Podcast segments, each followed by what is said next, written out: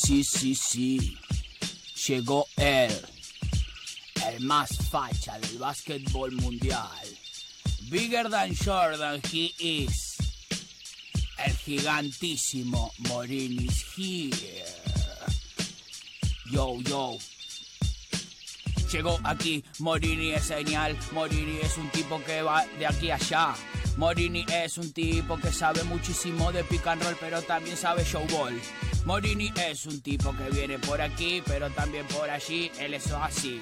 Morini es amigo de Harden, también a veces fue amigo de No Whiskey. Morini puede tirar de tres, pero también puede hacer una bandeja así. Morini puede hacer una volcada genial para ganar el juego de las estrellas. Morini, tú lo sabes. ¿Para qué te lo digo, Morini? Si tú eres un tipo que sabe de aquí y sabe de allí. Morini sabes de fajas, Morini sabes de rolls, Morini sabes postearte, Morini sabes de todo, Morini tú eres la vida, Morini te pertenezco, Morini hasta los huevos, Morini.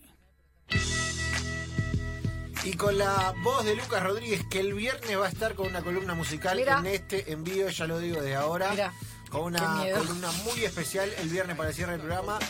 Lucas Rodríguez presentaba al gran Diego Morini. Diego, bienvenido al estudio. Hola, muy buenas tardes, qué alegría. Eh, Me voy a sacar todo esto que hice. ¿Cómo va, Dieguito? Muy bien, muy bien, muy bien, muy contento de estar acá. Un- Con un poquito de nostalgia. Sí. Ya empezó la nostalgia. Eh. De, de- de- de Last Dance. eh, de este Last Dance. Pero bueno, acá estamos, como siempre, con la NBA, ¿no? Con, con todo este. con toda esta burbuja eh, que propuso la NBA, con la locura de playoff, con, con toda esta barbaridad y, pensando un poco que, que, es, es un momento tremendo y, es un momento sobre todo para, para empezar a, a- dimensionar qué es lo que se viene hacia adelante y un poco lo que hablábamos en otros en otras columnas de ir pensando quién puede ser el nuevo campeón de la NBA. Y siempre inmediatamente, si, si yo los, los, los invito rápidamente a decir, ¿quién, ¿quién es el principal candidato rápido que ustedes tienen para, para decirme? Y yo estoy entre Brooklyn Lakers. Sí, Por Bien. ahí. yo estaba más por Lakers, sí. Bien. Hay de todo, ¿no? Digo, Brooklyn viene bien, viene, viene eh, enfilado, con haciendo lo que tiene que hacer contra Boston, sin, sin demasiado sin demasiada preocupación. Lakers parece tener la más difícil, ¿no? Viene con, mucha carga de lesiones y, eh, discusiones y con un Lebron eh, que, ya dijo que no va a estar nunca más al 100% de, de su plenitud física a partir de algunas lesiones que sufrió, pero además contra la historia.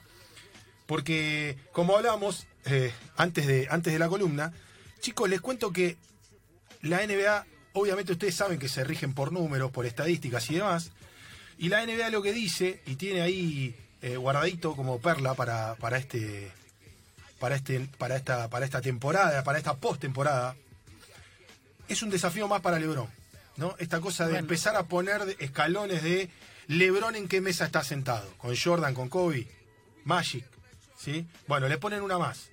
Ningún séptimo clasificado en la historia de la NBA fue campeón de la NBA. Buen dato, ¿eh? Buen Ay. dato, buen dato. Y pará, y ya que estamos, porque ya si vamos a agrandar la franquicia de los números, viste que NBA está mandado a hacer. Nunca tampoco un, un, un equipo que venía de play-in fue campeón de la NBA. Claro, en, en revista, entonces se la Esa damos. vale también, entonces esa se la vale damos. también, esa Entonces vale. se la damos. Esa está adentro. Eh, obviamente que, que es una es, es toda una particularidad, ¿no? Que Lakers tenga tenga esto por delante, pero me parece que hoy igual Seba, los Lakers tienen bastantes más problemas que estas estadísticas. Sí, Digo, sí, problema sí, cuando hablo de problemas es no es el mismo equipo que vimos en Disney. No. Eh, e incluso hasta su prota- su- sus propios protagonistas hoy aceptan que de esta manera eh, no, no van a lograr eh, llegar a la conquista del anillo. Anthony Davis. Eh, Lo dijo después del primer partido. Exacto. Después del primer partido dijo, la verdad que si yo sigo jugando así, errando fácil cerca del aro, es muy difícil que podamos ganar partidos, ¿no? Eh, y me parece que hay un poco de eso, ¿no? Hay como una cosa de los jugadores también, que, que- que de eso un poco quería hablar, eh, los jugadores también empiezan a tomar conciencia de sus posibilidades. Viste que siempre la, la NBA, esta cosa del desafío, de cuanto más eh, difícil es la cuestión, me animo. Hay como una cosa en Lakers decir, bueno, por las dos vamos abriendo. Esa Eh, cosa no, que. claro. Eh, a mí lo que me da la impresión de los Lakers es que es un equipo que se está haciendo todavía en postemporada, lo cual es rarísimo, porque uno después de 80 partidos pensaría que el equipo está hecho y más viniendo de un campeón, pero cambió más de la mitad del plantel. Primero, eso en la, en la temporada baja, después no tuvo durante 30 y pico partidos a Davis, no tuvo durante 20 y pico a Lebron, combinados más o menos, más algún protocolo de Schroeder de, de COVID y demás. No tuvo nunca el equipo completo. Vino Drummond sobre el final de la temporada. Entonces, medio que se está haciendo ahora, lo cual es absolutamente raro, sobre todo para, para un equipo de esa magnitud. Sobre todo porque en la NBA o los jugadores de la NBA conocen esta instancia como, como una instancia en donde no hay mañana. Entonces, no tenés chance de empezar a crear todo un escenario en el que vos puedas eh, pensar de, bueno, tengo dos, tres partidos y después se desarma. No, acá es, perdiste Ahora, ahora. Y te fuiste. Bueno, y como te digo esa, digo otra. Si no es Lakers, si no es Lakers en el oeste, que parecía un lugar de superpoblación de estrellas, de equipos fuertísimos, lo es de hecho, pero uno decía, bueno, en el este, eh, bueno, Brooklyn lo va a tener más por ahí menos. Y ahora vos mirás el oeste y decís, bueno, si no es Lakers, ¿quién? Claro, porque Clippers se está comiendo un garrón con Dallas. Digo, tienen por delante a Luca que está indomable, ¿no? Luca Doncic, que en varias oportunidades fue parte de nuestras columnas y, y que en muchas oportunidades le dedicamos muchos minutos, está intratable. Una franquicia que armaron para, para el título. eh, y, y empezás a pensar, decir, bueno, de, a, a quién se le podría dar esto? ¿Utah? Parece raro. Denver arrancó dubitativo con Portland. Bueno, tiene, tiene, una de sus grandes estrellas afuera, además. Claro. Para momentos clave, límite. Jamal digo, ¿eh? Murray no está. eh, es, es un, es un equipo que, digamos, de todas maneras tiene una estrella a la que eh, se lo destaca por sus puntos, no por el gran problema que está teniendo Denver hoy, que es un, un tema defensivo, digamos, tiene muchas, Sí. muchos baches defensivos, que después lleva a que la ofensiva no sea tan fluida, ¿no? Que es una de las cosas que más hablamos, que tiene que ver con donde Facundo Campazo se hace muy fuerte y es Sí. líder, ya sin discusión, es líder eh, de Denver en, en estos playoffs, y es maravilloso ver cómo él empieza a ser todavía más Facundo Campazo. ¿no? Esto que ha pasado el otro día con McCollum, de eh, que McCollum lo termina empujando, cualquiera podría decir, pero está festejando, no, es- se le metió en la cabeza. Claro. Campazo logró meterse en la cabeza de McCollum y McCollum hizo algo que no debía hacer, que es golpearlo. Es tan insoportable eh, y hace algo que la NBA no está acostumbrado, que es seguir a los jugadores por todos lados, no le da respiro, eh, les está encima. Entonces el tipo se vuelve un líder y, hace que eso tenga un efecto contagio en sus compañeros. Ahora, ¿podríamos hablar de que va a ser eh, un candidato innegable? Yo creo que no, tampoco. No está tan claro. Por eso también es todavía más fascinante ver cómo se va a resolver el oeste, en términos de que si nos pegamos a, a- como arrancamos la columna, es ningún séptimo equipo o clasificado en el séptimo lugar fue campeón en la historia de la NBA, es ¿y en el oeste quién? Cuando siempre pareció, e incluso hasta la última temporada, que en el oeste estaba muy claro quién iba a ser el campeón. Cuando, eh, digamos, hubo algunas dudas cuando, no sé, cuando con, con la trilogía LeBron, con Miami, que decía, bueno, Sí. sí, de- del otro lado. Bueno, ahora parece, con lo que hablábamos antes, Seba, los Nets, con esta trilogía de Harden, Durant, Irving, digamos, volvés a poner el reinado del oeste en, en, en- en discusión. Realmente son, son playoffs totalmente indescifrables, me parece, que, que- que- que no están tan claros, digo, con, con equipos, insisto, eh, que vienen, vienen a hacer un trabajo que, que- que nadie imaginaba. Yo, yo fui uno de los que confiaba en Golden, y Golden, con aquella columna que Sí. hablamos de playoff, playoff, dos partidos de afuera, se dio ese Sí. esto, ¿no? De dos partidos afuera de todo lo que hiciste. sí. Eh, hay una NBA muy pareja. Sí, muy pareja y pues, digo, no- va a ser muy difícil pegarle al pronóstico de la final. Digo, si uno se pusiera a pronosticar hoy, es, difícil pegarle. Me, Me, parece que en el este está más fácil. En el este me animaría a Eh, decirlo. bueno, pero digo, eh, no- Digo, también hay dos o tres equipos que ahí, pues, si no fuera Brooklyn Mm. y fuera Filadelfia, por lo que mostró en la temporada, Sí. nadie se sorprendería. Ahora, es raro, pe- pegarle a los dos es difícil, ¿eh? Pegarle a los dos es difícil. Es, es la más difícil. Yo creo que si hoy tuviésemos que armarlo, tenés que empezar a pensar las posibilidades y ver cómo se desarrollan y quién se destapa. Digo, podríamos imaginar que Devin Booker eh, podía ser un dolor de cabeza para LeBron y Anthony Davis. O sea, un, un equipo con Devin Booker. Y no, a la cabeza. a- antes de esta temporada seguro que no. Digo, en esta temporada hizo méritos para sí, claro. Es un jugador considerado una estrella también. Ahora, para que él sea el líder de un equipo que le dé un dolor de cabeza a Lakers, yo no me animaba a ser tan terminante. Es cierto que los equipos se ven en postemporada y se van armando de esa manera, ¿no? Pero bueno, es más difícil. Pero, insisto, los playoffs también tienen, estos playoffs en particular, tienen un montón de, de, de particularidades. El otro día recibo, voy a contar una, una, una infidencia, recibo un mensaje de un integrante de este grupo, que, que está en esta mesa y no sos vos, Seba, no voy a decir que Romina. Explícame por qué todo el mundo está insultando a Trae Young. En- vamos a explicar a la gente, Trae jugador de Atlanta, líder de Atlanta Hawks, jugando Sí, contra sí. los Knicks. Eh, Voy a decir esto, si lo quieren ir a googlear a Trey Young, sepan que tiene uno de los peores pelos de la historia de la humanidad. Es un señor fácil. viejo en cuerpo Un grande. pelo horrible. señor sí, muy, sí, muy sí, grande. bueno. Un pelo ni siquiera de virulana, un pelo No. como viste el, algo- el No. algodón grande cuando lo, cuando sí. lo estirás y ya queda la última Cuando, hojita. cuando Lucas Rodríguez venía con mal dormido y con- peleado con la almohada, era como cinco niveles más. Sí, sí, sí. Esa esponja dura que se, viste, es Horrible. espantoso. horrible. Que se dio una particularidad también, ¿no? En, en, en playoff, en una situación tan particular que vivimos de pandemia, empezamos a ver estadios de la NBA con muchísima No, gente. bueno. Y ese partido en particular, Estaba 15.000 Eh, personas había. exactamente, ¿no? Con la particularidad de los vacunados y los no vacunados también. Yo Eh, ¿por, una qué, locura. por qué hay gente sin barbijo? Decía yo, ¿qué está ¿dónde está jugando? ¿En el 2018? En el, en el Madison, no, una locura, ¿no? Eh, que por otra parte hacemos un incidental ahí en, ahí en el medio. Luca Vildosa ya está en Nueva York, Sí. ya está haciendo su, su cuarentena y demás, esperando su oportunidad. Bueno, pero eh, no alcanzó con esta cosa de insultarlo a Trayon, porque lo único que hicieron es desafiarlo y el tipo les ganó el partido sobre el Le final. hicieron la, pe- la gran Pepe San. Claro. No, lo- no lo provoques, no lo provoques, no lo provoques, te ganó el partido, ¿no? Y, y me dio mucha gracia porque tenía un amigo que también me mandó un mensaje muy tarde y me dice, por favor, ¿cuánto van a dejar ganar a los Knicks? Dejen, aunque sea que gane un partido a los Knicks, dejen que se, basta de sufrir, Claro. basta de sufrir, no, Bueno. no, no vayamos a buscar a Patrick Ewing para creer que los Knicks pueden ser campeones. Eh, y lo que sucedió ahora es que un poco por qué, Robbie decía, ¿por qué lo insultan? Bueno, un poco lo insultan porque en su momento se habló de que podría haber algún trade y él se negaba y no quería y además en Nueva York siguen teniendo esa vieja costumbre que tenían en la NBA de insultar a la figura rival, hacerle sentir la localía y demás. Eh, que pasa en muchos estadios, pero ya, digamos, fue evolucionando eso y cada vez se utiliza menos, pero los amigos en Nueva York siguen con, sus cuestiones.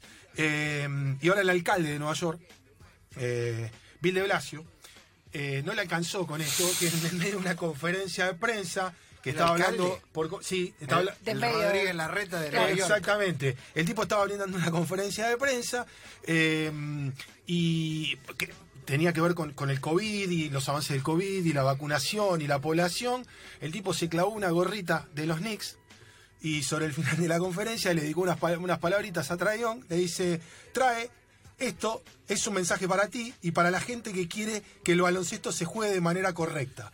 Deja de buscar faltas. Hasta Steve Nash dijo que esto no es baloncesto. Una locura. O sea, es lo mismo. o sea, no como sé. vos podías hacer ejemplo, ¿no? Rodríguez Larreta. Claro. TV. Está con un par de quilombos, TV. ¿Qué- qué- ¿Por qué empujaste a Maidana en el Claro. clásico? Dejate de joder. ¿no? Está- Estás con un par de kilómetros Claro, aparte de Nueva no, York. no está para. todo bien. claro. pero- Así que la NBA Bueno. tiene estas cosas, ¿no? Que son insólitas y estos playoffs en, en particular tienen este tipo de personajes, ¿no? Digamos, jugadores súper convocantes que hacen que diferentes actores del mundo de. que, que no están vinculados al deporte. eh, tengan una injerencia directa, ¿no? Que un tipo se anime a hacer este tipo de, de- de- Sí. de declaraciones en medio de una situación de pandemia eh, y, y- y- y que se vea de esta manera, Eh, me parece que es súper fascinante para los playoffs. La NBA en particular es un mundo que, que hace que, que convoque a mucha más Igual gente que no tiene que ver con el Creo que lo mejor es la imprevisibilidad que tiene la definición. Es lo más interesante. Que, do- salvando las distancias, lo planteábamos cuando se estaba por definir la Copa de la Liga. Que hubiera tanta emoción por no porque no había no estaba definido quién podía llegar a ser el que clasificara. Era lo mejor que tenía, que no esté cantado, que no lo, que no lo sepas y que tengas que verlo para, para ver qué pasaba. Y me parece que eso es lo que tiene de bueno esta esta instancia y cómo se están jugando los partidos. Sí, Sí. yo quiero decir algo más. Eh, Cuando muchas veces miramos para el fútbol, que es ingrato comparar porque el modelo NBA tiene las particularidades del modelo NBA, pero hay algo que se puede decir en este contexto y es la NBA gana, gana en términos de atractivo, Claro. En tanto y en cuanto hay 8, 7, 10 equipos en condiciones de pelear un título. Claro. No cuando hay dos, No. ¿eh? No cuando Es hay lo dos. mejor, que haya, o sea, que la competencia Entonces, digo, esté abierta. e- Esto, en términos de lo que ha pasado, por ejemplo, en el último tiempo en el fútbol europeo, Claro. es para, y, para por, por mirar la Liga de España y por mirar también la Liga Argentina, Sí. está interesante de ver, porque hay Sí, y- muchos y esa es la gracia. Y tiene que ver con este con esta cosa de que siempre se hablaba de no rompan la liga, ¿no? Cuando Sí. se lo señalaba a Golden de que contrataba y rompía la NBA, ¿no? Sí. Por eso también se ocupa la NBA de que hacer que de hacer que el producto tenga cierto interés. ¿Por qué? Porque si vos dejás que todas las estrellas vayan a un solo lugar, está medio cantado. Si bien es cierto que empezó desde hace un tiempo esto de que son los propios jugadores los que se convencen de jugar juntos para ganar anillos, porque ¿qué pasa? También hay algo que es cierto, es que ha sucedido que la NBA distribuyó sus estrellas y muchas de esas estrellas terminaron su carrera sin ganar nunca un anillo. Charles Barkley, por, Por rápidamente por, sí. por citar uno. Entonces, ¿qué empezaron a decir muchos de ellos? No, no, No. me quiero ir sin un anillo. claro. O sea, yo quiero ganar. Entonces empiezan a, a- a- bueno, vos venís para acá, vos venís, ju- juntémonos para ganar. Aún así, la NBA lo que empezó a encontrar, y, y que me parece que eso es súper atractivo, es que la competencia hoy para esos jugadores son los jugadores extranjeros. Por eso hablábamos de Luka Doncic, eh, de Nikola Jokic, el propio Campazo, ¿no? Jamal Murray, que es canadiense. eh, digo, las estrellas, si bien se juntan, eh, empiezan a encontrar oposición en otro tipo de talentos que no tienen que ver pura y exclusivamente con jugadores norteamericanos Sí. o estadounidenses. Entonces, me parece que estos playoffs son todavía más atractivos que los de la burbuja de Disney, donde todos estábamos desesperados por ver NBA, por otra Sí, parte. que se juegue Entonces, cualquier, Sí. la pelota iba para arriba y nos parecía que era divertido. Acá no tener demasiado claro quién va a ganar o cómo van a cómo, cómo se va a desarrollar cada una de las conferencias y sobre todo que el oeste no tenga un candidato tan tan serio, tan firme, me parece que lo hace todavía más interesante. Y que incluso yo no sé si no lo van a pensar eh, la liga no le va a buscar todavía una vuelta de tuerca más a esto de los playing. Para bueno te quedaste ¿Un poquito afuera? Pa- yo no sé yo Ah, el- el- estuve, leyendo, estuve leyendo algunas cosas de que están todo el tiempo en estudio ver de qué forma logran que el que el componente eh, talento no te defina todo. A ver qué quiero decir, claro que define todo, pero es, bueno, te voy a llevar a una instancia donde si sos bueno, tenés que todavía ser un poco mejor, ¿no? Digo, el playing lo demostró. Vos tuviste una temporada, todo lindo, yo, Kerry venía haciendo de 40, lo agarró Laker, bueno, tenía... Pero después lo volvieron a voltear. lo sacaron, lo sacaron. Entonces, cuando... Y, y se acuerdan cuando hicimos esa columna, decíamos, y durará y yo digo que sí hoy, ¿no? Sí. ¿Por qué? Porque hace que pasen estas cosas. Que vos tengas hoy playoff que no sabes bien qué es lo que van a pasar, que solo tenés un equipo que decís, bueno, en el este podrían desfilar los Nets, pero guarda que está Milwaukee, está Filadelfia, no sea cosa que lo compliquen. Tenés que tener muchas estrellas en un mismo equipo. Y en el oeste no sabemos quién. Ahora, que seguro vamos a estar todos mirando a ver si Lakers rompe con el maleficio del séptimo. Ah, de eso estoy segurísimo. Estoy segurísimo. Lo cuenta y lo dice Diego Morini en su última columna aquí en el aire de enganche en la 947. Bueno, Dieguito, nada, ¿qué te voy a decir? Eh, la rompiste toda otra vez y hemos tenido unos momentazos increíbles. Hermoso. Hemos hablado con, con muchísimos jugadores de básquetbol, muy importante. Hemos tenido al Chapo, hemos tenido a Fabio Berto. A Aquí, eh, afuera hemos hablado con casi todos. eh, eh, de Luis Fascola a, a Facu Campazo eh, y más. Eh, así que nada. No, un placer. La, la- la verdad que es increíble, una experiencia increíble. La pasamos bien, como siempre, como siempre te digo. eh, es una hermosa mesa profesional de café y eso hace que todo sea mucho más fácil. Eh, así que para mí es todo disfrute. Y, y- y sentía y entendía que, te- que- que debía estar acá porque, porque estar acá en el estudio tiene otro sabor, es otra cosa. Acá arrancó todo y, y acá termina todo la columna. Enganche, no. Enganche no. Bueno, eh, nada, y quiero, esto sí lo quiero decir y ya eh, eh, orgánicamente y con Diego en la mesa, eh, como tantos otros de este programa, eh, Diego ha hecho no solamente las columnas, sino que ha remado un montón de salidas al aire, eh, en momentos que, que- que- que han sido bravos, así que Dieguito, eso eh, por nuestra parte eh, se abraza también para, para vos y, y los tuyos que sé que, que- que- que la lucharon mucho. ¿eh? Eh, así que nada, cerramos, Diego Morini, ¿usted se queda, se va, qué hace? Si ustedes quieren, si me invitan, me quedo. A mí me Se gusta. se queda, se queda, Me se quedo, queda. me quedo, me quedo. Ahora vamos a hablar de Boca después de la pausa en este enganche. ¿Qué sigue? Que Ok. sigue un rato más.